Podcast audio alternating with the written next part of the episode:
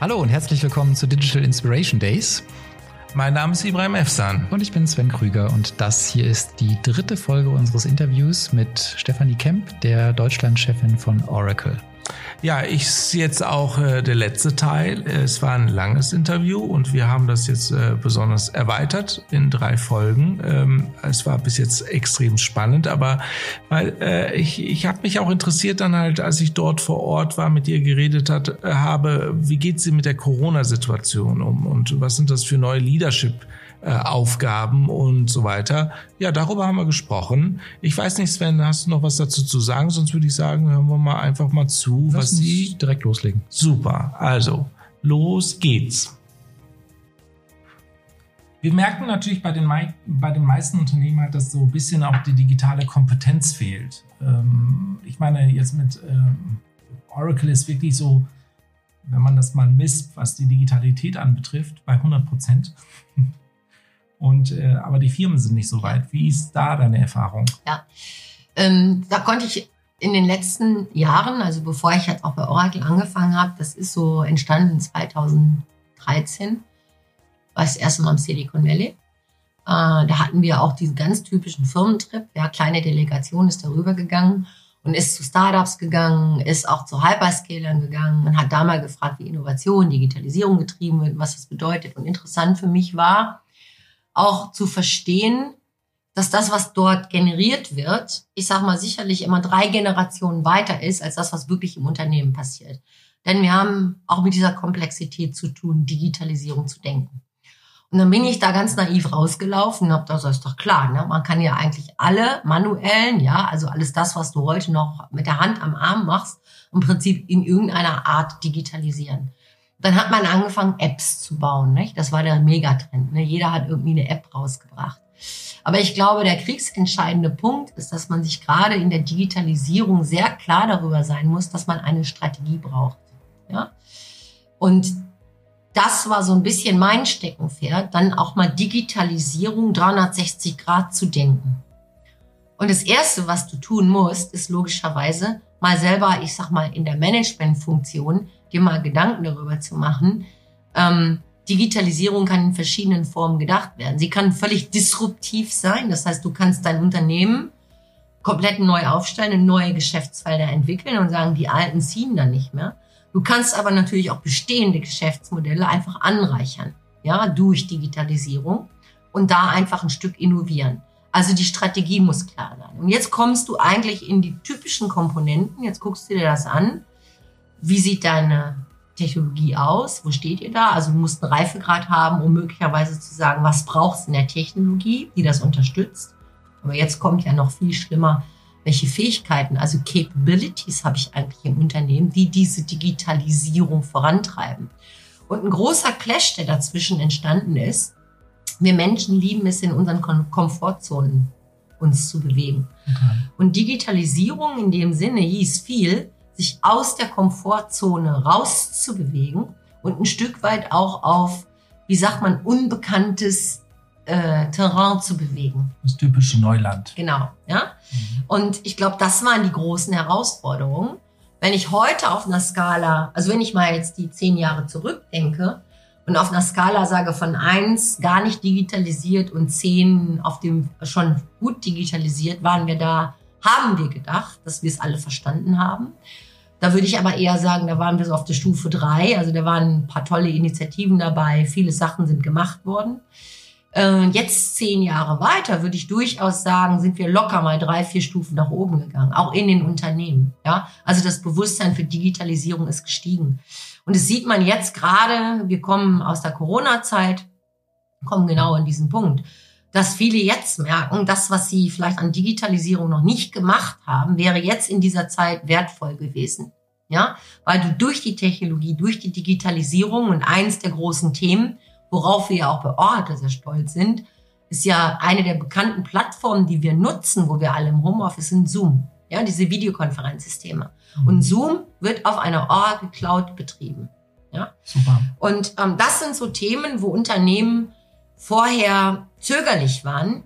Und was mich ganz besonders ähm, erfreut hat, ich war lange Zeit in vielen Gremien drin, wo wir über Zugangsberechtigungen, äh, Arbeitszeitgesetze, äh, Arbeitszeitkontrollen, ähm, Datenschutz, Privacy, haben wir unendlich diskutiert.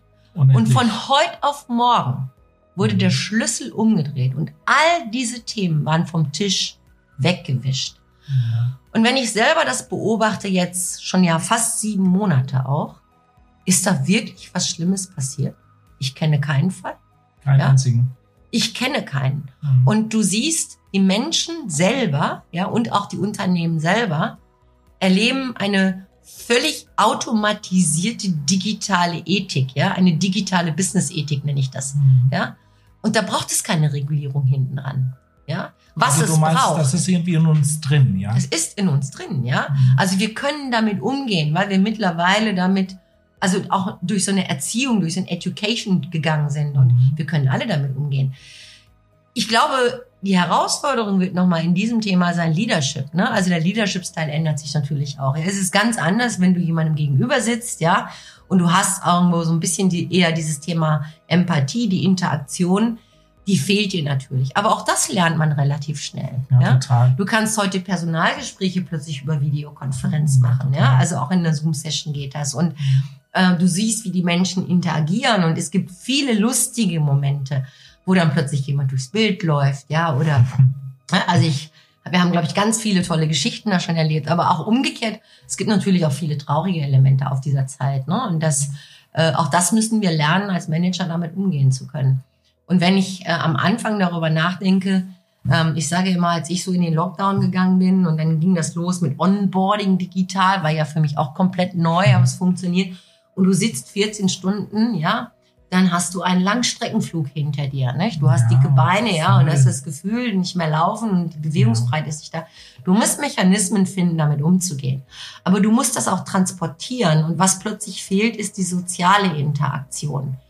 Und wenn du zwölf oder zehn oder acht Stunden über so digitale Medien nur über Content sprichst, ist die Konzentration vom Inhalt, über das wir diskutieren, heute eine ganz andere. Wenn du dann früher mal aus dem Meetingraum rausgegangen bist, mal in die Küche gegangen bist, einen Kaffee gekocht hast, einen Kollegen an die Hand genommen hast, in der Ecke gegangen bist, gesagt, wie geht's dir denn, was hast du erlebt? Das gestaltet sich völlig anders. Aber wir müssen diese Mechanismen auch in der digitalen Welt einführen. Also ich habe das jetzt gelesen, SAP hat, glaube ich, äh, diese gemeinsamen Mittagessen ja initiiert. Wir machen gemeinsame Kaffeepausen. Ja? Also durch Zufall, Wahl, Kollegen zusammenbringen die setzen sich mit dem Kaffee dahin und dann trinken die ihren Kaffee und reden mal nicht über Content, sondern reden, wie geht's dir? Wie gehst du mit der Situation Absolut. um? Absolut, die Menschlichkeit wieder hochholen. Ja, also auch, auch dieser digitale Effekt. Mhm. Warum sollen wir denn diese soziale Interaktion deshalb komplett wegwischen? Und ich mhm. glaube, das ist eine Lernkurve, durch die gehen wir gerade durch. Ja, Sven, da merkt man mal wieder, es hört immer auf mit Silicon Valley. Ja, irgendwie müssen alle Manager wohl anscheinend so einen typischen Ausflug dahin machen, um zu verstehen, wie Digitalisierung verste äh, funktioniert. Äh, das hat man schon öfters gehört, oder? Ja, schon ziemlich oft. Ich wundere mich auch, dass äh, immer noch so viele ins äh, Silicon Valley fliegen, statt vielleicht nach äh, Shenzhen oder so. Und dann ist ja auch immer der nächste Impuls ist ja immer, dass in Deutschland irgendein Blabla Valley gebaut wird. Aber hier, was ich gut fand, war, äh, äh, Stephanie Kemp sagt ja dann im Grunde sofort, äh, ja, was da passiert, ist wirklich einfach drei Generationen weiter. Weil auch da habe ich schon erlebt, die Manager kommen zurück aus dem Silicon Valley und denken dann, alles, was sie da gesehen haben, muss jetzt mehr oder weniger sofort in Deutschland implementiert werden. Aber die Organisationen, die wir hier vorfinden, die sind eigentlich noch gar nicht auf dem Level. Und insofern ähm, ist es doch ganz gut, wenn hier so ein bisschen auch abgeschichtet und ein realistischer Blick drauf geht. Total. Ich finde mal, Silicon Valley ist ja auch die Inspiration pur zu spüren. Das heißt also, die Leute sind ja explizit auch dort, um die Zukunft zu gestalten. Die meisten deutschen Unternehmen sind ja am Funktionieren funktionieren. Das heißt, es gibt schon die Produkte, es wird dann halt nur noch verbessert ein Stückchenweise und es muss nur noch besser ver verkauft werden. Das heißt also, es muss halt durch, durch neue kleine Funktionen, vielleicht Verbesserungen halt gestartet werden, aber nie nicht komplett was Neues zu entwickeln. Das ist halt so die Story von Silicon Valley. Das heißt also, heute ist es ja hier so eher, dass man halt Apps baut oder Strategien, digitale Strategien entwickelt und das verbessert und so weiter und nicht halt komplett was Neues entwickeln muss. Ja, da, da liegt auch ein, ein Risiko drin, glaube ich, weil dort werden eben einfach ganz neue Geschäftsmodelle entwickelt, die sehr kundenorientiert sind. Und äh, bei uns passiert immer häufiger, dass eben ein bestehendes Geschäft genommen wird und dann wird halt versucht, das mehr oder weniger eins zu eins jetzt zu digitalisieren. Ja. Und das ist ja gar nicht das Erfolgsrezept. Also insofern finde ich auch gut, äh, hier einfach den Hinweis zu haben, äh, eine Strategie ist schon wichtig. Und als, als Managerin ist eben auch an der Stelle dann einfach wichtig, ein bisschen digital zu denken und mal zu gucken, was habe ich eigentlich überhaupt für Fähigkeiten in, im Haus? Also mit, mit was für Menschen kann ich arbeiten und äh, wohin muss ich die bewegen? Und da der, der schöne Hinweis, Digitalisierung heißt halt raus aus der Komfortzone. Ne? Das heißt halt nicht, dass alles weitergeht wie bisher, sondern das ist schon ein, ein Wandel, der da vor einem liegt. Ja, man muss halt da auch wieder Mut haben, überhaupt keine Frage. Und auch vielleicht nicht so krass in äh, großen Schritten denken, wie Sie auch gesagt hat. Also raus aus dieser zehn Jahres äh, Idee hin zu kürzeren Iterationen, dass man halt auch schnell diese Stufen auch er erreichen kann. Und ich meine, sie, sie sagt das ja wirklich, Corona hat auch geholfen, ähm, um halt aus dieser Komfortzone rauszukommen. Ja, im Grunde schon. Also erstmal so ein bisschen die Erkenntnis, dass man zuerst denkt, äh, man ist schon total weit dann merkt man, ach nee, eigentlich doch nicht. Ich bin äh, Stufe, das Zitat hier war, glaube ich, äh, von Stufe 10 bin ich eigentlich doch erst auf drei. Aber dann eben nach einiger Zeit entwickelt man sich schon weiter. Und äh, bei Corona die Entwicklung ist ja im Grunde so, dass man sagt, wow, wir brauchen unglaublich viel äh, Regulierung zu dem Thema, äh, wie wir damit umgehen, dass Menschen beispielsweise dann zu Hause arbeiten. Und dann stellt man fest, naja, es funktioniert doch besser als wir dachten vielleicht. Ja, weil das ist in uns drinne. Also wir, wir spüren ja, wenn etwas nicht in Ordnung ist und so weiter. Und ich glaube, dass halt die meisten Menschen doch das Gute machen wollen und das Gute tun wollen. Das heißt also so eine Art gewisse Ethik in der Art und Weise, wie wir halt arbeiten, das ist schon bei den meisten Menschen auch äh, drinne. Genau, also ich glaube hier auch in, in dieser Art äh, der Zusammenarbeit, da kann ich mir das auch gut vorstellen. Generell das, das Statement allgemein als, als Thema zu sagen, äh, digitale Business-Ethik braucht keine Regulierung, das sehe ich tatsächlich kritisch. Ähm, deswegen mhm. muss man, glaube ich, hier so ein bisschen im Kontext bleiben. Ne? Wir sind hier in dem Kontext, dass wir durch die Pandemie plötzlich eine andere Arbeitssituation haben und die stellt uns eben vor die Herausforderung, dass plötzlich äh, wir nicht mehr in die Büros können, wir also von viel von zu Hause arbeiten. Auch das nicht immer einfach. Wir haben das schon an anderer Stelle mal besprochen. Ähm, grundsätzlich ist es natürlich schon so, dass es eine ganze Menge digitaler Prozesse gibt, gerade auch äh, eine Menge Algorithmen-Einsatz, wo man schon äh, durchaus über Regulierung nachdenken könnte. Ja, was noch wichtig war in diesem Gespräch, war äh, dieser ganze Teil äh, zu Hause arbeiten, weil ich glaube, das ist eine Leadership-Thematik, was wir halt sehr, sehr ernst nehmen müssen. Äh, viele der Kollegen haben halt einfach eine sehr schlechte Situation zu Hause. Bedenkt mal bitte, wenn man halt 60 Quadratmeter hat und da ist dann äh, Ehefrau und Kind noch mit im Haus und man muss in der Küche arbeiten und da gibt es halt keinen Bürotisch. Äh, auch der Platz ist dann auch gering. Das sind ja schon große Herausforderungen, die jetzt gerade anstehen. Mhm. Also für die Führungskräfte im Grunde die Frage, wie bringe ich eigentlich das Thema des, des Miteinanders in diesen Remote-Alltag hinein?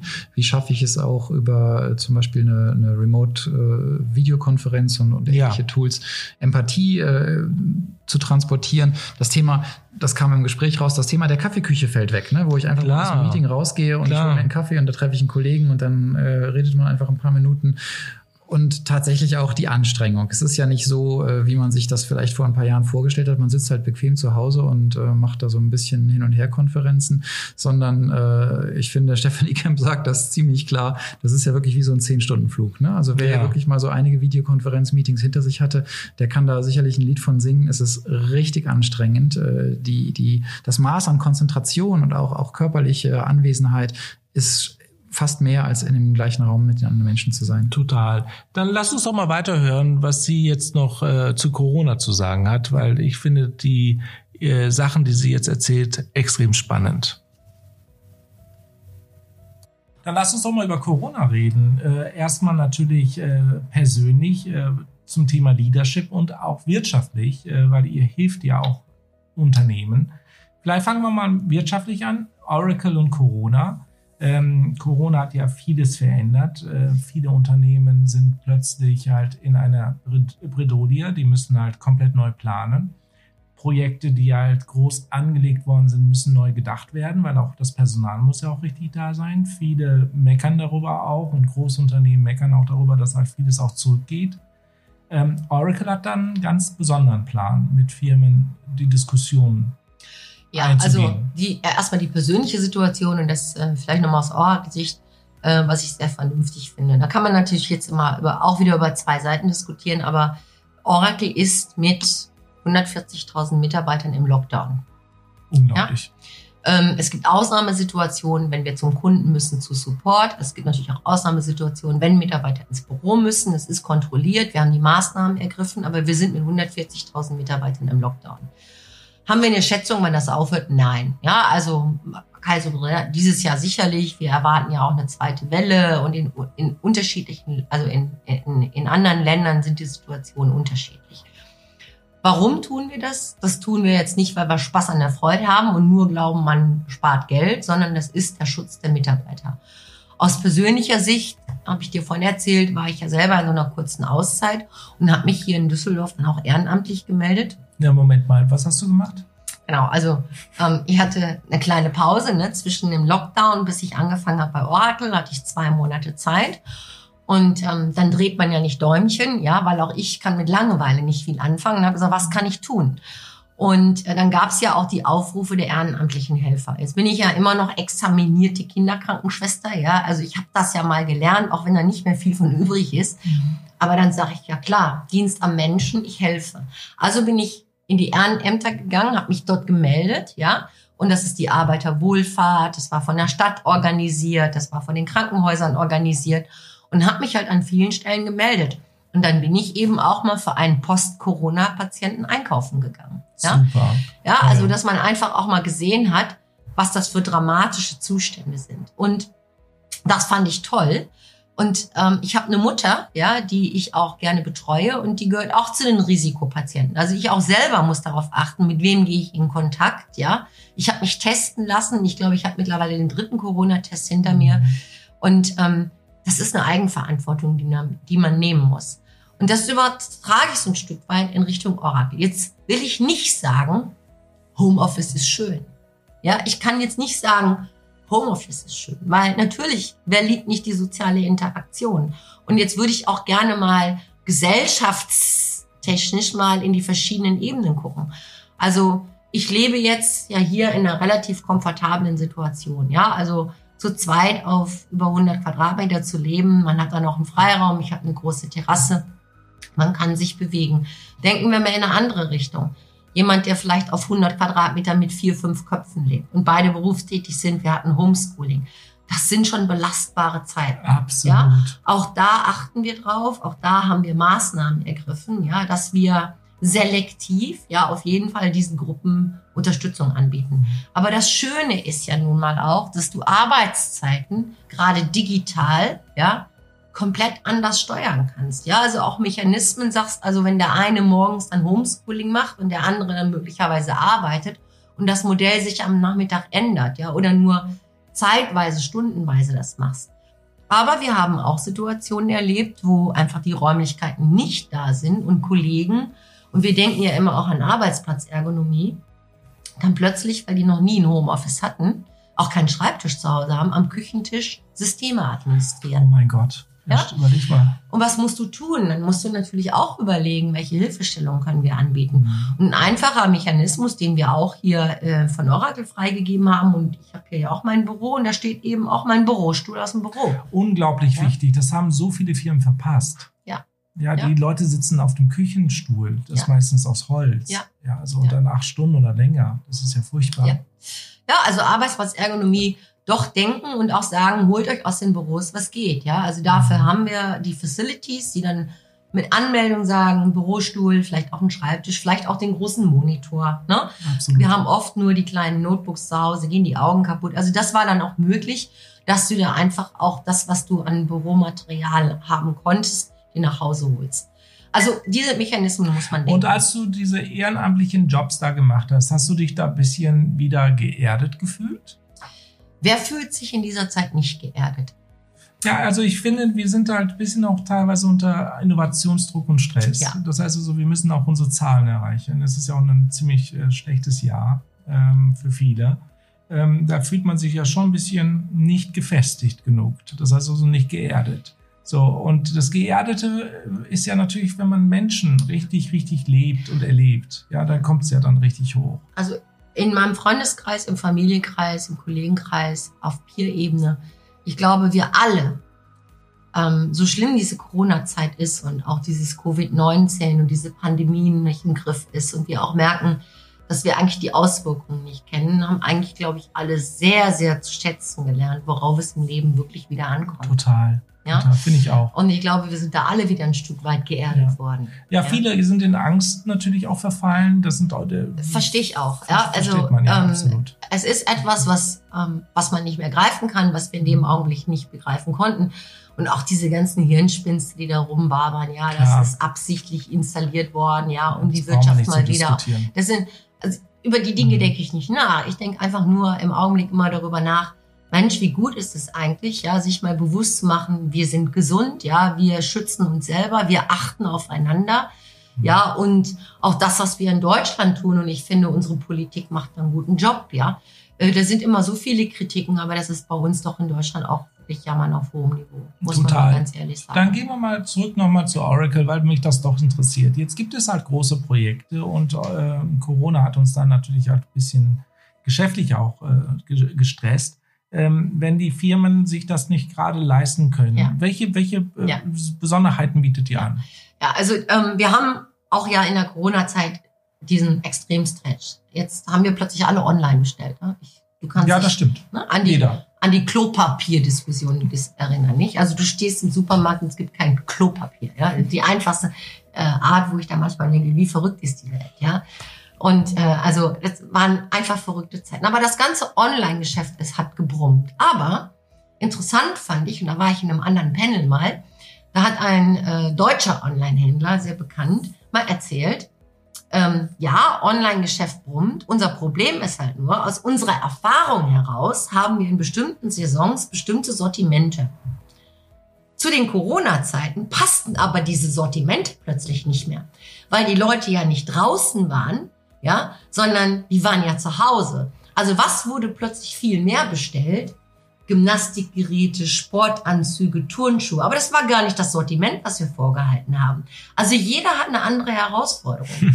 Produktionsunternehmen, die plötzlich nicht mehr exportieren konnten, nicht versanden konnten, nicht entwickeln konnten, hatten natürlich auch ein Cashflow-Problem. Mhm. Und ähm, ich muss auch da sagen, da war ich noch nicht selbst dran beteiligt, aber ich weiß, dass wir auf der einen Seite den Kunden in diesen Liquiditätsengpässen entgegenkommen. Ja, dafür haben wir eine ganz eigene Abteilung, wo wir Zahlungsziele verändert haben, wo wir natürlich über auch Preisdiskussionen, über Support-Streams diskutiert haben.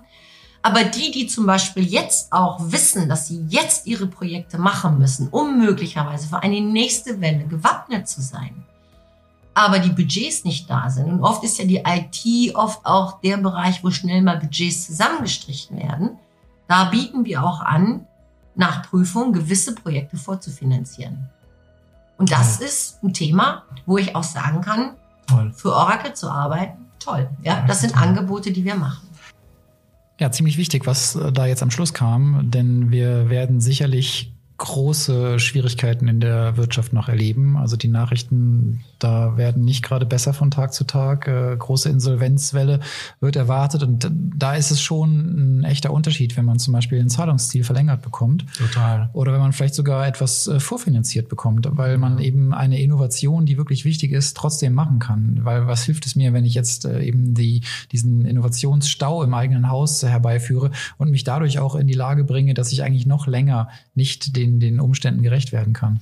Ja, ich glaube, darüber machen wir uns auch zu wenig Gedanken noch, weil wir sind ja jetzt im Moment in einer Form von äh, kritischer, kritischer Situation. Ich habe heute gelesen, 6000 Insolvenzen pro Quartal erwarten jetzt die Experten.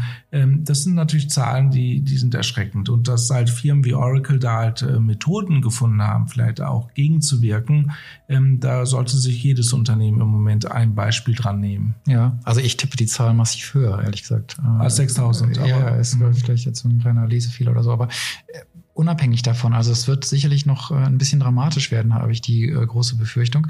Aber ähm, eben hier wirklich interessant, wie, wie geht man um? Und eine Message für mich war, wir sind eben alle da drin. Also auch eine große Firma wie Oracle, die jetzt vielleicht nicht sofort dann von Insolvenz bedroht ist, aber auch äh, eine Firma wie Oracle spürt es natürlich, 140.000 Menschen global in einen Lockdown zu schicken, macht man natürlich nicht aus Spaß und Freude, denn das sind ja auch immense Kosten, denn die ganzen Flächen, die habe ich ja erstmal trotzdem. Ich habe ja Büroflächen für äh, wahrscheinlich 80 Prozent von diesen Menschen mindestens und äh, jetzt sind die gar nicht auf diesen Büroflächen und gleichzeitig äh, biete ich auch noch an und das finde ich tatsächlich ein super Service, habe ich in der Form bisher bisher auch noch gar nicht gehört, dass eben die Mitarbeiter sozusagen äh, die die Büromaterialien, also jetzt nicht nur das Zeug Papier und Drucker und so ein Kram, sondern dass man eben auch die Büromöbel sich tatsächlich nach Hause liefern lassen kann.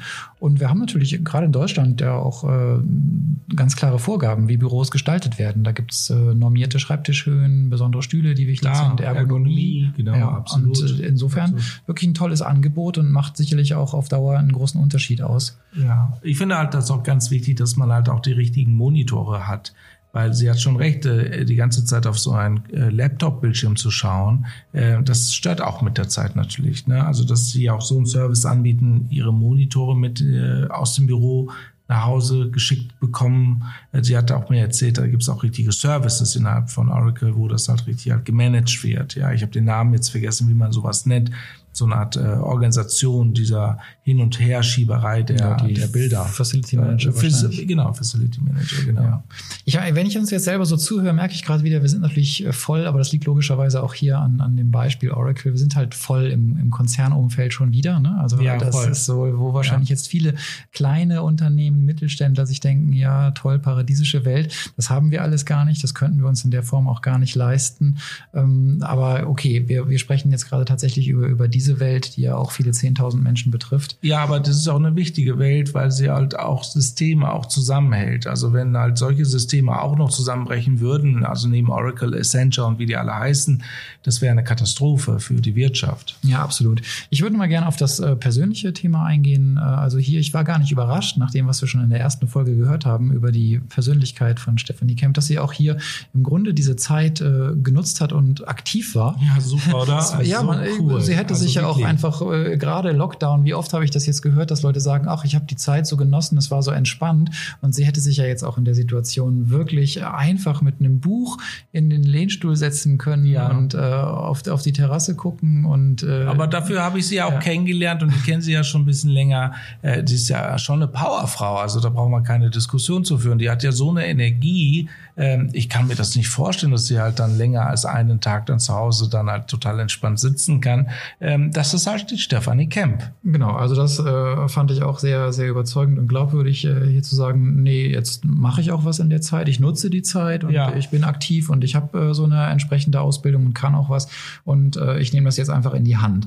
Und was mir persönlich auch äh, sympathisch war, war schon dieses äh, auch sehr glaubwürdige, empathische Bewusstsein dafür, dass eben nicht alle jetzt den gleichen äh, Luxus haben, sondern vielleicht auf einer kleineren Fläche und dann auch noch mit Kindern im Homeschooling äh, einen ganz anderen Alltag erleben. Ja, das ist schon ja. äh, etwas, wo ich auch manchmal merke, wenn ich mit Menschen rede, die, die verstehen nicht, dass es wirklich Hunderttausende, und wir reden ja nicht von Einzelfällen, wir reden von Hunderttausenden von Menschen, die sich in wirklich schwierigen Situationen befinden und die sich auch jeden Tag, wenn sie die Nachrichten hören, fragen, oh Mann, wie wird denn das nächste Woche? Ist die Schule zu? Äh, ist, ist die Kita auf und so weiter? Ja, ja, auch äh, wann hört es mal endlich mal auf? Ist ja. es jetzt halt äh, jetzt die nächsten sechs Monate oder reden wir vielleicht sogar von ein, zwei Jahren? Das ist ja zum, zum Verrücktwerden. Genau. Aber okay, wie geht's hier bei uns weiter? Du, ich, äh, ich glaube, äh, lass uns einfach mal weiterhören. Ich habe es jetzt leider vergessen. Das hat ja alles was mit Mindset zu tun. Und ähm, wenn man die Digitalisierung in Unternehmen mal denken möchte, Mindset-technisch, wo findet überhaupt die Digitalisierung heute im Zentrum statt? Also wer entscheidet denn nach deiner Meinung, was digitalisiert wird? Haben wir uns da weiterentwickelt? Sind das mittlerweile richtige, schöne, agile Projekte, wo jede Abteilung entscheidet? Oder Gibt es den CDO, der dann darüber entscheidet? Wie siehst du das aktuell? Ja, also es gehört auch ein, einmal in dieses Steckenpferd einer, ähm, ich sag mal, digitalen Strategie, nämlich äh, wo hängst du es in der Organisation auf? Und ich meine, das, was wir CIOs, jetzt war ich ja lange auf der anderen Seite schon längst und lange beobachtet haben, dass sich IT-Budgets, die früher klassisch in der IT verwaltet worden sind, immer stärker in den Fachbereich verlegt haben. Ja? Äh, das fing vor allem gerade mit dem Thema Social Media, Online, Internet, das stimmt. Da, Internet da fing es an, richtig ne? an. Ja, ja, die Kategorisierung Ja, da. ne? da Mhm. hast du plötzlich gemerkt, Ja. da war eigentlich die IT sozusagen nur noch der Provider, also die ausführende Installationskraft, aber die Entscheidung wurde im Fachbereich getroffen.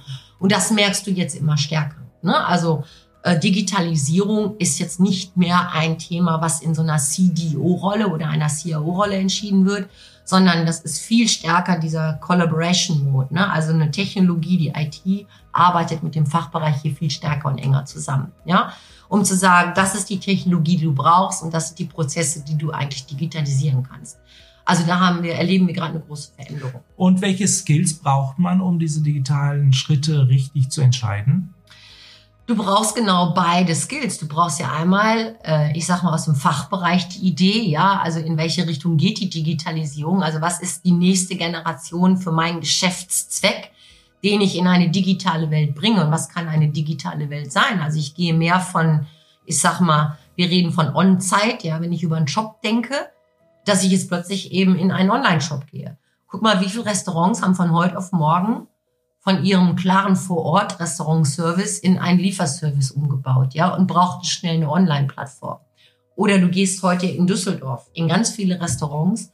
Du brauchst einen digitalen Device, Ja, ja. um die Restaurantkarte zu lesen. Ja, ja. Ähm, das heißt, da ist ein Barcode, das liest du und dann hast du das. Ja, Ja, auch Open Table und die ganzen Reservierungen, das ist ja alles mittlerweile Ne? so also auch Decke das gegangen. ist ja im Fachbereich dann entschieden. Und genauso ist es im Unternehmen auch. Es ist egal, ob du mit dem Chief Marketing, ob du mit dem Chief Operation, ob du mit dem CEO, ob du mit dem Chief Sales, ob du mit dem CIO, ob du mit dem CFO sprichst. Die alle haben in ihren Fachbereichen natürlich die Überlegung, wie kann ich stärker digitalisieren. CFO-Bereich ist ein schönes Beispiel. Äh, heute gibt es noch in den Unternehmen Herrscharen von ähm, Reporting-Gruppen. Ne? Also wir nennen das diese ganzen BI-Truppen, die man da hat. Ne? Also Genau. aus dem eigenen Unternehmen Zahlen, Daten, BI ist Fakten. halt äh, die Business Intelligent Ja, Leute. Genau, Ne?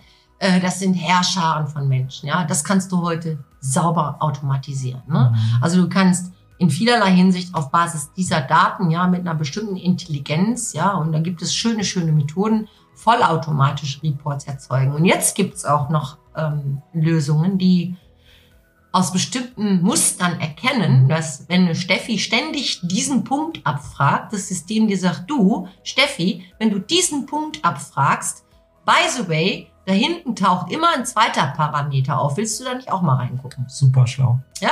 Ja. Also das sind so Sachen, die passieren heute durch, wir nennen es die künstliche Intelligenz, ja. Aber das ist genau wieder auf selbstlernenden Algorithmen bedient. Und dann gibt's ja auch witzige Geschichten. Wir haben ja jetzt schon lange die Chatbots, ja, also die kennt auch jeder. Und es gibt bei YouTube einen, wo zwei Chatbots miteinander reden. Die Geschichte muss man sich mal angucken, die ist super lustig. Ja? Ja, ich glaube, das ich weiß gar nicht, was die Computer im Hintergrund miteinander alles reden. Ja, ich glaube, mittlerweile habe ich schon mal gehört von einem Freund von mir, der hat da halt gesagt, der ist nur dafür da, äh, mit seinem Team darüber nachzudenken, äh, wie man es schafft, dass die Computer wenig, weniger miteinander quatschen. Ja. Das ist, äh, kann man sich gar nicht vorstellen, was da draußen Ja, der passiert. Datenaustausch ist. Aber das hat ja auch Alphabet einmal gezeigt. Das hat mich damals auch fasziniert. Das ist auch schon ein paar Jahre her. Ähm, wo im Prinzip drei Computer aufgebaut worden sind, A und B miteinander kommunizierte und die also ständig eine neuen Verschlüsselungstechnik, ent- also immer einen neuen Schlüssel entwickelt haben. Und C hatte nichts anderes zu tun, als ständig auf diesen Schlüssel ja zu lernen Mhm. und wusste dann, ich weiß gar nicht mehr, nach Sekunden oder Minuten, ja, wusste bereits C den neuen Schlüssel, den die beiden entwickeln und konnte da eingreifen. Das ja verrückt. Ist Aber das schon ist genau, crazy. das war damals so ein, so ein Feldversuch. Das hat mich sehr fasziniert, ja, was da möglich ist. Ja, das war erhellend. Äh, Wir haben nochmal das Thema gehört, dass die digitalen Budgets in die Fachbereiche wandern, ne? dass also im Grunde IT gar nicht mehr originär in der IT liegt, also das Geld dafür, sondern Mhm. das Wissen, das Fachwissen liegt in den Fachbereichen. Und Digitalisierung ist eigentlich so ein Prozess, der auch äh, die Applikationen und die Verantwortung für die Applikationen in die Fachbereiche bringt. Und eigentlich ist das so ein typisches Beispiel, wie Digitalisierung alles durchdringt. Ja, total, ja. Ja, also wichtig fand ich noch, ich habe das hier so ein bisschen mitgeschrieben, äh, Digitalisierung ist Kollaboration, also Zusammenarbeit. Ne? Digitalisierung heißt nicht alleine äh, im stillen Kämmerlein vor sich hin muckeln, sondern ja. heißt äh, ganz intensiv zusammenarbeiten und äh, sich eben auch sehr schnell an Rahmenbedingungen adaptieren. Hier war das Beispiel vom äh, klassischen Modell, also zum Beispiel ein Ladengeschäft on-site äh, online bringen. Ne? Wer, also jeder, der in der Pandemie einen Online-Shop hatte, der läuft, der war natürlich besser dran als jemand, der seinen äh, normalen Laden in der Fußgängerzone zuschließen musste ein bisschen äh, lustig fand ich auch, man geht ins Restaurant, wo das ein bisschen verpönt ist mit dem Smartphone, ja. aber mittlerweile muss man echt ein muss Smartphone man, haben, total. wenn man in ein Restaurant geht. Ja. Ich pack's dann immer weg, nachdem man halt äh, sich auserwählt hat, äh, die Sachen, weil sonst, äh, sonst, wenn das Ding auf dem Tisch liegt, kennt man ja, da muss man immer drauf starren. Ja. Genau, ähm, und dann ähm, ja, haben, haben sich jetzt vielleicht die ganzen Controller nicht so wohl gefühlt, als äh, Stefanie sagte, die äh, BI-Truppen, die sind alle sauber automatisierbar, ne? vollautomatische Reports ja. auf Knopfdruck. Aber, Aber ich meine, ist wirklich was Wahres dran. Es ja. ist die Wahrheit. Also ja. das ist wirklich ein Berufsbild, was sich mit Sicherheit stark verändern wird in der Zukunft. Und dann sind wir natürlich voll in den KI-Einsatz reingerutscht, äh, die Chatbots äh, und alles, was da an Algorithmen auf uns zukommt. Absolut. Ich habe mich dafür auch weiterhin interessiert und habe Stefanie gefragt, äh, was das Thema IoT und Hyperkonnektivität, wie das eine Rolle spielt in dem, in das, was sie vorher gesagt hat. Vielleicht hören wir mal rein. Ist das mit Scooter was oder so? Nee, das äh, kommt gleich. Ja, mit Scooter hat das nichts zu tun. Also. Aber äh, ein Riesenthema, ein Riesenthema, weil die Welt auch in der Computerlandschaft ja noch mal schneller mhm. wird, was wir ja gar nicht mitbekommen. Wir denken ja, wir leben schnell, die Computer leben ultra schnell.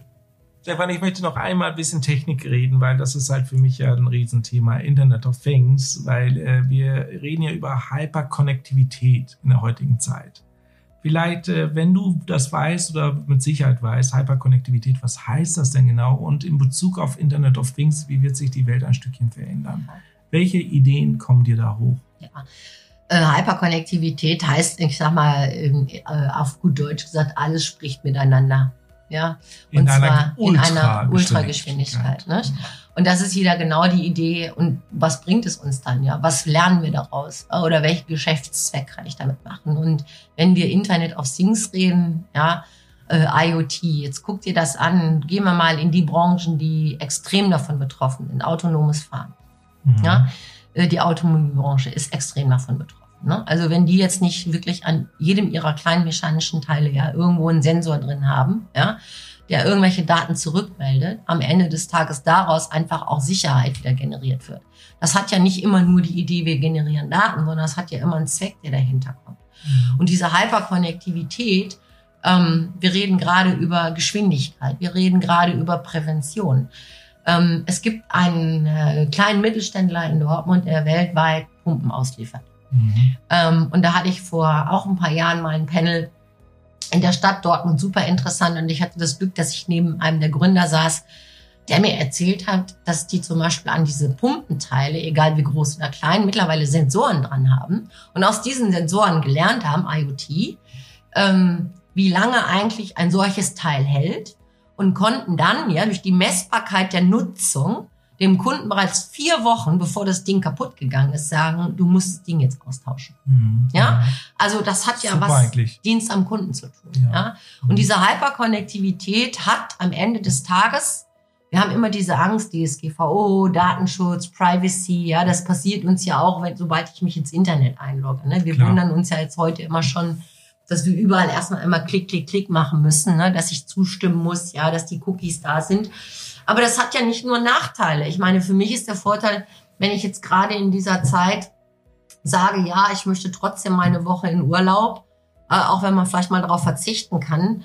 Und ähm, jetzt suchst du bei dir ganz normal im Browser, ja, irgendwie äh, gibst oben mal den Suchtext ein, ja, kein Risikogebiet, ja, noch äh, freies Urlaubsgebiet dann bin ich doch eigentlich froh, wenn ich mich am nächsten Tag einlogge, dass mein System mir automatisch sagt, du by the way, guck mal hier rein, ja, das hast du gestern gesucht, das habe ich erkannt, das habe ich für dich gefunden. Ja, absolut. Ja, absolut. Das ist ja nicht nur negativ. Nein, ja? Nein. Natürlich kann man auch alles immer nur aus der negativen Seite betrachten. Da gibt es bestimmt auch ganz, ganz, ganz viel Missbrauch. Brauchen wir nicht drüber sprechen.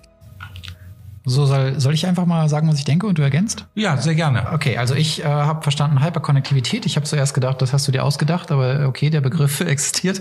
Also Ja, alles spricht mit allem und natürlich. zwar in rasender. Sven. Ja, okay, war ein Witz. Also alles spricht mit allem und zwar in rasender Geschwindigkeit. Und äh, was mir jetzt wieder gefallen hat, ich Ja. konzentriere mich auch auf das Positive, ähm, das ist ähm, die Frage, was bringt es uns? Nämlich tatsächlich, äh, wir haben ja ganz oft das Thema Technik um der Technik willen. Äh, so, so erscheint es viel in der Digitalisierung. Ja. Aber nee, ähm, da kam sofort die Frage, was bringt uns das eigentlich? Und da kam das Beispiel zum Beispiel die Autos. Äh, da ist einfach das Thema der Sicherheit. Oder der Pumpenhersteller, äh, Prescriptive oder Predictive Maintenance, also Genau. Prescriptive sogar in diesem Fall. Ne? Voraus, äh, voraussehen. Ja, Genau, voraussehen. vorausschauende Wartung in diesem Fall. Ich weiß eigentlich schon, wann das Teil ausfällt und weil ich weiß, wann es ausfallen wird oder wie lange die Lebensdauer ist, schicke ich schon das Ersatzteil rechtzeitig hin, buche vielleicht sogar schon den Technikertermin, plane schon die Ausfallzeit der Maschine ein, damit eine andere in der Zeit laufen kann. Also das sind tolle Sachen. Genau, also ich, äh, das Thema bei Hyperkonnektivität ist ja nochmal total äh, relevant, dass die Sekunde nicht mehr die Sekunde ist, sondern die Sekunde ist viel, viel, viel mehr, weil innerhalb, innerhalb von einer Sekunde passiert ja in dieser digitalen Welt ja unfassbar viel. Also das sind Massen an Daten, die halt versendet werden und auch bearbeitet werden, kategorisiert werden, analysiert werden, durch KI-Technik halt äh, durchforstet werden und so weiter. Ähm, und das passiert innerhalb von einer Sekunde. Äh, und das halt äh, von Deutschland Daten, die dann halt in USA ankommen und dort verarbeitet werden. Also das kann man sich heute überhaupt nicht vorstellen. All das gehört auch zur Hyperkonnektivität. Und Ihr Beispiel halt mit dem Auto kann man sich ja vorstellen. Die Autos reden ja alle miteinander, damit halt ein Straßenverkehr funktioniert. Das heißt, so ein Auto, was ein Kilometer vor mir ist, redet trotzdem mit mir, dass man schon weiß, dass es den existiert, dass er möglicherweise gleich rechts abbiegen will oder ähnliches. Das werden ja auch Dinge sein, die wir erleben werden. Also diese unfassbare Zusammenspiel von allen Informationen und allen Daten, Hyperkonnektivität, ähm, da sind wir noch längst nicht fertig mit. Also das kann man wirklich extremst weiterdenken. Und jetzt habe ich Sie gefragt halt, wie kann man halt die Daten da auch kategorisieren? Darum geht's jetzt. Äh, hören wir doch mal rein. Okay. Klar, aber äh, IoT wird ja die Welt ein Stückchen näher zusammenbringen. Wir, wir reden ja über die Hochvernetzung der Welt. Ist natürlich ein sehr komplexes Thema, wo auch unfassbar viele Daten gesammelt werden. Ich frage mich manchmal, wieso werden so viele Daten dann am Ende des Tages gesammelt? Also wie wird man das organisieren können? Weil ich meine, wenn jetzt äh, alle Maschinen miteinander reden und alle speichern Daten und die werden dann wieder auf irgendwelchen Oracle-Servern dann gespeichert und so weiter, muss ja auch eure Datenbank wiederum verstehen, was sind starke Daten, was sind schwache Daten, welche Daten sind schlau, welche sind halt unwichtig. Ähm, da wird es ja auch eine komplett neue ja, ja, Intensivität in den Gedanken ja entstehen müssen, Daten neu zu kategorisieren und zu verstehen. Ich meine, das ist ja genau das Thema Data Analytics und Data Scientist. Ja, also ich glaube, Da sind wir wieder. ja, ich, ich glaube, ich würde jetzt gar nicht sagen, ob es äh, stark, schwache, mittlere, wie auch immer bewertet. Es sind Daten. Die Frage ist immer, für welchen Zweck, ja, würdest du diese Daten wohin benutzen? Absolut. Und Sehr ähm, schön. ich will es vielleicht mal so auf den persönlichen Bereich runterbrechen. Ähm, würde ich mich wohl dabei fühlen, wenn ich jetzt zum Beispiel überall einen persönlichen Footprint an Daten hinterlasse, wenn es um meine Gesundheit gehen würde. Da frage ich mich natürlich, was wird meine Krankenkasse daraus machen? Will ich das? Nee, will ich nicht. Ne? Weil dann kategorierst du plötzlich Menschen. Mhm. Ja, das ist wie mit der Corona-App. Ja, ähm, ich kann mich erinnern, als wir eine Zeit lang in diesen Online-Foren die Diskussion hatten, impfen ja oder nein. Und da hat jemand irgendwann mal ganz blöd zitiert, bald tragen wir einen gelben Stern. Wir wissen alle, was damit gemeint ist. Ja, bist du geimpft oder bist du nicht geimpft? Ähm, ich finde, das sind so schlechte Beispiele in der Gesellschaft, Absolut, absolut. Ja, ja was das Thema Daten das angeht. bringt ja nur Angst. Und, ähm, und da, da möchte ich gern darauf verzichten. Mhm. Und deshalb bin ich auch ein Fan davon, dass wir natürlich auch einen gewissen Datenschutz haben. Ja? Und dass wir auch, ich glaube, wichtig im Hintergrund wissen, was mit meinen Daten passiert.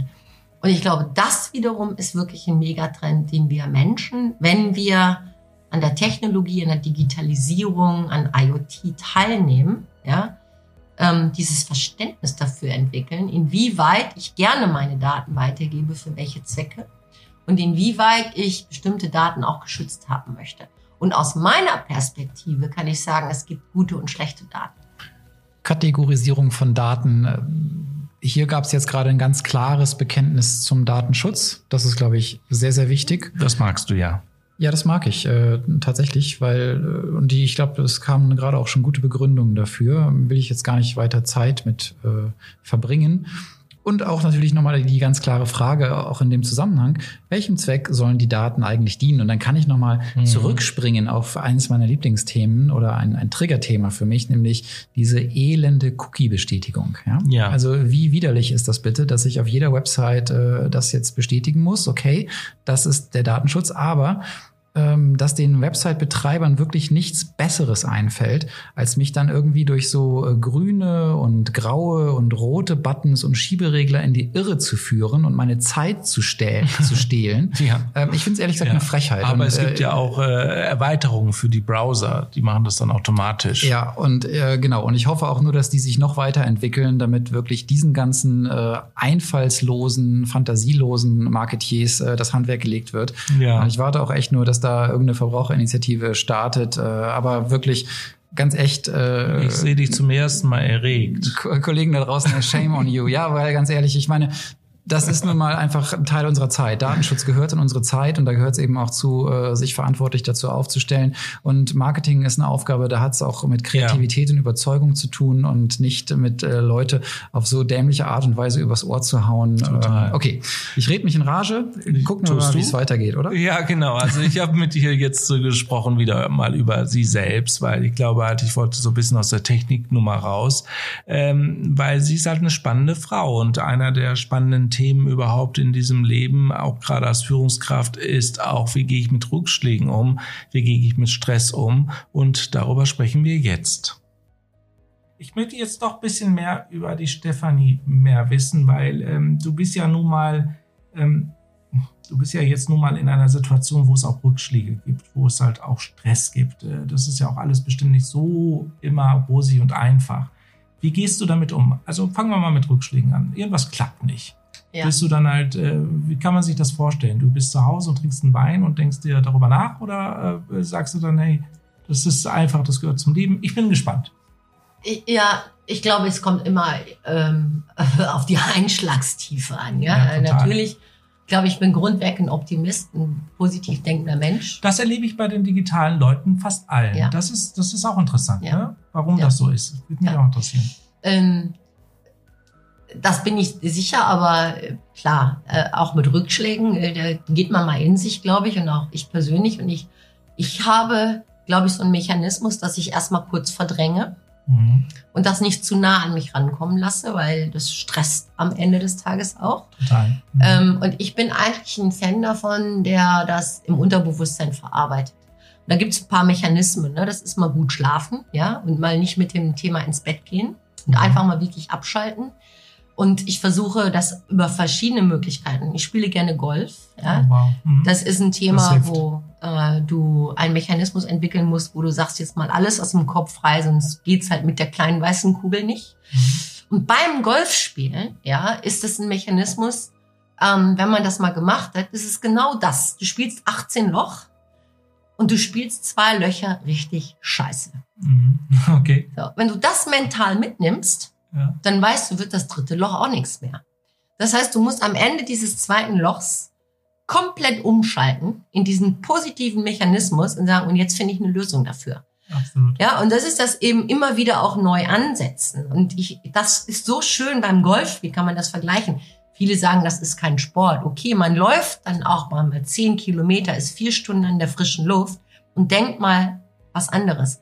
Und das hilft mir zum Beispiel. Oder der umgekehrte Fall, ich power mich aus. Dann gehe ich Squash spielen oder ich gehe laufen und bin mal so richtig erledigt und kümmere mich dann erstmal über meine schmerzenden Beine und Knie und kann dann mal verdrängen. Mhm. Ähm, aber dann muss man auch irgendwann ganz bewusst ja diesen Case hochholen und dann geht's um Aufarbeitung. Und dann mhm. ist es eben auch für mich ja Rückschläge zu nehmen und es ist immer die Frage, warum.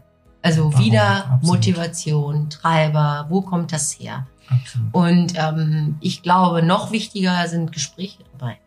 Mhm. Äh, also wenn du dir das nur alles alleine auf deine Seele quillst und in deinem Herzen mitträgst, äh, kann das nicht gut werden. Man braucht wirklich Coaches, ne? Man braucht Leute, Ja. mit denen man gut reden kann. Ja. Und das war jetzt zum Beispiel auch Partner. äh, bei, bei Oracle für mich, ja, ist das ganz wichtig, dass du Menschen hast, die aus deiner, aus deinem Geschäftsleben völlig unbeteiligt sind. Mhm. Also die eine bestimmte Distanz haben und mit denen du, ähm, ich, ich habe mal gelernt, Case-Behandlung machen kannst. Das ist mir begegnet, das ist passiert, so habe ich mich dabei gefühlt. Und du hast dann einfach jemand, der dich dabei challenged. Und sowas kann ich nur jedem empfehlen. Das muss freiwillig und sofort passieren, ja, Super. dass du auch immer mal so eine Reflexion darauf hast. Also Stefanie, das äh, muss ich äh, hier nochmal ganz klar auch den Zuhörern empfehlen. Äh, ihr braucht alle ein Stückchen Mentoring, ein Stückchen Partner, mit denen ihr reden könnt, auch außerhalb des Geschäftes. Weil am Ende ist es doch alles nur eine Frage von Gefühlen, die aus der Emotion entstehen. Ähm, wir müssen halt diese Gefühle halt richtig identifizieren. Woher kommt es? Bin ich jetzt sauer auf mich? Bin ich sauer auf meine Kollegin? Bin ich sauer auf den Kunden und so weiter? Das muss halt ein bisschen, oder warum stört mich die Situation gerade? Das So Positive Thinking habe ich halt hier als wesentliches äh, Thema rausgezogen. Und ich gut schlafen. Ich bin so müde. Okay, aber nee, es waren wirklich äh, einfach so ganz Hands-on-Tipps, ne? Also auch Total. dieses Thema äh, Sport treiben. Und Absolut. äh, hier waren jetzt zwei Beispiele, also Squash beispiel, beispielsweise sehr, sehr körperlicher Sport, sehr äh, anstrengend auch. Und äh, Golf auf der anderen Seite vielleicht ein bisschen mentaler an der Stelle, aber eben einen Ausgleich zu finden. Ja, auch Und die beides- Ruhe, ne? Genau, also beim, Golf hat man so Konzentration und lange Strecken, die man laufen muss. Äh, ist ja natürlich eine tolle Zeit. Und äh, eben auch, das, das kam ja auch ganz klar raus, den Kopf frei machen. Ja, also total. sich etwas, äh, auf, also diese Art von Konzentration erfordert einfach wirklich alles andere dann auszublenden, wegzuschieben, zu löschen. Ich meine, wenn man halt äh, das jetzt hört, denkt man sich, ja, das ist so ein bisschen halt äh, normal. Das hat man auch öfters gehört. Aber der Witz dabei ist, äh, die meisten machen es dann nicht, obwohl es ja so normal ist. Und äh, so Powerfrauen wie die Stefanie oder auch andere Führungskräfte, die das halt wirklich leben und die das als wichtig empfinden, damit man halt äh, mit positiven Gedanken, guten Schlaf, viel Sport und Sport, die auch noch Spaß macht und auch ähm, Freiraum in der Natur zulässt, das sind Sachen, die halt unglaublich wichtig sind. Aber viele machen es nicht. Und das finde ich aber so toll, dass sie es macht. Ja, ich glaube, das ist auch ein bisschen Training und Routine. Äh, Sie ist ja auch jetzt nicht irgendwie seit drei Tagen in einer führenden Position, sondern es ist eine kontinuierliche Entwicklung über einen längeren Zeitraum. Und das hat schon dann auch was mit einem dauerhaften Mindset zu tun. Und das kam auch Absolut. in dem Golfbeispiel raus, wenn man eben sagt, man spielt zwei Löcher richtig scheiße, aber das darf man dann eben nicht zum dritten mitnehmen, weil das ist ja im Grunde auch was äh, Spitzensportler auszeichnet, dass die sich einfach von Rückschlägen nicht äh, demotivieren lassen, sondern dass der Rückschlag im Grunde weggepackt als Erfahrung äh, gelernt und äh, dass das positive Element in den nächsten Versuch gesteckt wird. Wie toll, ja. Und das, das ist eben schon aber auch eine Leistung äh, für Menschen im Alltag. Und das ist ja wirklich so ein, so ein hemdsärmeliger Tipp, den jeder von uns jeden Tag anwenden kann. Mhm. Also ich meine, wir müssen ja nicht den halben Tag schlecht gelaunt sein, weil uns einer in der S-Bahn doof anguckt. Ja, Also- total. absolut, absolut. Ich habe jetzt äh, weiter gefragt, halt, wie sie sich fortbildet und äh, hören wir da mal rein. Wenn du heute über solche Themen sprechen kannst, heißt es auch gleichzeitig, du musst dich ja fortbilden. Du musst ja immer auf dem Laufenden bleiben. Wie schaffst du das? Weil ich meine, dein Terminkalender habe ich ja gerade durch den ganzen Piepen deiner Handys ja mitbekommen, ist ja relativ voll. Das heißt also, da, da passiert ja eine ganze Das Menge. ist die Extrameile, die du gehst, ja. Ja. Äh, und ich glaube, äh, wie weit Innovation? Ich meine, dafür habe ich ja, ich sage immer Schwarmintelligenz. Ne? Äh, wenn ich jetzt plötzlich, also ich, ein ganz einfaches kleines Beispiel, du fängst in so einem Unternehmen an wie Oracle und interessanterweise wirst du natürlich erstmal mit Abkürzungen zugedonnert. Ne? ja, das kann ich mir vorstellen. Also kleine Anekdote am Rande, ne? Da gibt's eine Abkürzung, ja, die heißt da ARR und einer heißt ACR. Und dann wirst du eingeladen zu einem ARR-Meeting, ja, und bist plötzlich in einem völlig falschen Film, weil du das mal wieder verdreht hast, ja, und redest über ein Thema und alle gucken dich komisch an. Ja, ja das sind die kleinen Lernkurven ne, zum Thema Innovation. Und ähm, ich glaube, erst so auch Manager, äh, ich weiß nicht, was die Erwartung ist, ja, aber das macht einen, glaube ich, auch authentisch. Ja, Manager können nicht alles wissen. Nein. Ja, und äh, ich glaube, die Größe zu haben, einfach mal dumm zu fragen, klär mich mal auf, was heißt denn das eigentlich? Ja, bitte, unbedingt. Ja. Wer es nicht gemacht hat, bis jetzt unbedingt sofort. Ja, aber, ne, aber äh, manchmal hat man noch immer nur so, ein, so dieses Gefühl, ja, ich müsste doch, nein, du kannst nicht alles wissen, das geht gar nicht. Ja, und ähm, hier zu Hause haben wir ja immer den Spruch, wenn manchmal so komische Fragen kommen, dass man dann so sagt, ne, Schatzi, du darfst alles essen, aber du musst nicht alles wissen. Ja, das stimmt. ja, und das sind so Sachen, die auch genauso im Berufsleben passieren. Also fragst du die ganze Zeit. Ja, du bist Ich halt frage, neugierig genau, einfach. Neugierig Ja. und ähm, natürlich ist es ja auch schon so, ich muss jetzt nicht wirklich immer alles in der Tiefe verstehen. Ja, lebenslanges Lernen nehme ich mit. Äh, Finde ich ein super Hinweis, gerade in der Digitalisierung. Ne? Es gibt ständig was Neues zu entdecken und äh, das Thema der Neugier äh, spielt hier eine Rolle. Und hinter der Neugier steckt, glaube ich, auch Motivation und Lust darauf. Also ich habe jetzt wirklich eine ganz, ganz tolle Frau mal wieder über eine längere Zeitraum erlebt, weil so ein Interview, ich meine, das war, wir waren ja drei oder vier Stunden zusammen, das war ja schon eine intensive Zeit. Ich habe eine tolle Frau erlebt, die halt unglaublich wissbegierig ist, äh, aktiv ist, wirklich das Gute will und auch einen ganz klaren Fokus auf, ähm, auf Geschäft hat. Also wirklich ähm, unglaublich toll. Und ähm, natürlich, jetzt kommt die Abschlussfrage und damit beendet man auch ein Interview. Ich fand das sehr schade, dass es dann auch Ende war, weil ich hatte dann plötzlich nochmal zehn Fragen, aber ich wollte jetzt nicht wieder zurückkehren, äh, weil auch die Zeit dann auch nicht reichte. Ähm, ich bin sehr, sehr glücklich, dass wir das gemacht haben, Sven. Äh, und ich glaube, wir sollten das jetzt öfters auch machen. Das sollte jetzt nicht hierbei enden, weil es gibt da draußen ganz, ganz tolle Menschen, die wir halt in unser Podcast einladen sollten, mit ihnen intensiv sprechen sollten. Ähm, was denkst du darüber nach? Ja, finde ich auch sehr gut. Also war sehr beeindruckend. Lasst uns gucken, wie sich das jetzt entwickelt. Super, dann hören wir uns jetzt mal den Abschluss an. Als letzter Abschluss, wie sehr ist die Nähe für dich wichtig? Ähm, ich liebe Menschen Das hast du gesagt und das glaube ich dir auch. Das sieht man dir in den Augen. und ähm, für mich ist die Interaktion mit Menschen, das äh, ist wichtiger als Essen. Ja, also ich könnte wahrscheinlich eine, eine Woche auf Essen verzichten, aber ich kann eine Woche nicht auf Menschen verzichten. Ja. Ja, und ich glaube, jeder hat schon mal diese Übung gemacht. Du hast mir von dem dunklen Raum erzählt. Ja, ich Ja. habe mich mal in ein Kloster einsperren lassen. Ja, ich habe dir erzählt, ich gehe ganz gerne mal auf eine Detox-Kur. Das ist auch Digital Detox und das Mhm. ist auch ein bisschen Interaktionsdetox, da- wo man mal sich nur mit sich beschäftigt. Äh, Und dann merkt man, was einem wirklich wichtig ist. Ja, und das äh, ist für die innere Kraft und die Stärke wichtig, das mal zu tun, diese Reflexionsmomente, aber dann auch wieder volle Kanne mitten ins Leben. Also das ist so das, was für mich wichtig ist. Und das ist auch, glaube ich, auch für mich persönlich jetzt in der Lockdown-Zeit schon einer der schwierigsten Momente gewesen. Auch weil natürlich konnten wir raus und natürlich hätten wir uns draußen treffen können, aber in Rücksichtnahme auf meine Mutter habe ich natürlich auch meine sozialen Kontakte in der Zeit extrem eingeschränkt, weil du nie weißt, ja, was der erste, zweite, Absolut. dritte Punkt ist, ja. Und also dieses in die Augen gucken, die Interaktion zu haben. Ähm, ich behaupte, ich habe einen gewissen Grad an Empathie und das siehst du, die Augen siehst du zwar auch jetzt hier im, äh, im, in einer Videokonferenz, ja, bei uns ist es die Zoom-Session, aber das Behavior, das Lächeln, ja, das sind Dinge, die, die du als Mensch ganz an, mit ganz anderen Sensoren wahrnimmst. Ja. Absolut, wir fühlen alles eigentlich. Und äh, ja. da zum Abschluss noch, ähm, wir haben am 2. Oktober ja Tag des Lächelns.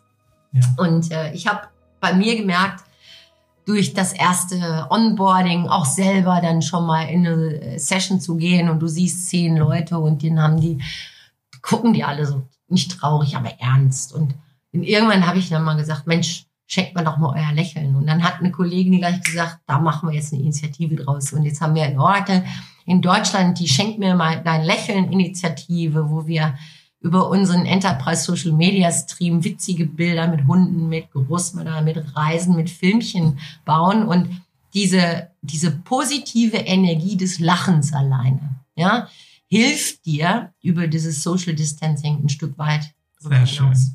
Sehr schöne Schlussworte. Stefan, ich bin sehr froh, dass wir diese Zeit hatten. Du bist fantastisch. Und ich freue mich sehr, dass du halt diese Rolle übernommen hast, eine wichtige Rolle in Deutschland. Ähm, weil wir brauchen tatsächlich mehr Frauen in Führungskräften in den Oberetagen. Und gerade wenn es in der Tech-Branche ist, herzlich willkommen. Ähm, wir werden dich beobachten. Bitte folgt der Stefanie. Ähm, seid ihr Follower, weil es wird sich auf jeden Fall lohnen, diese Geschichte weiter zu verfolgen.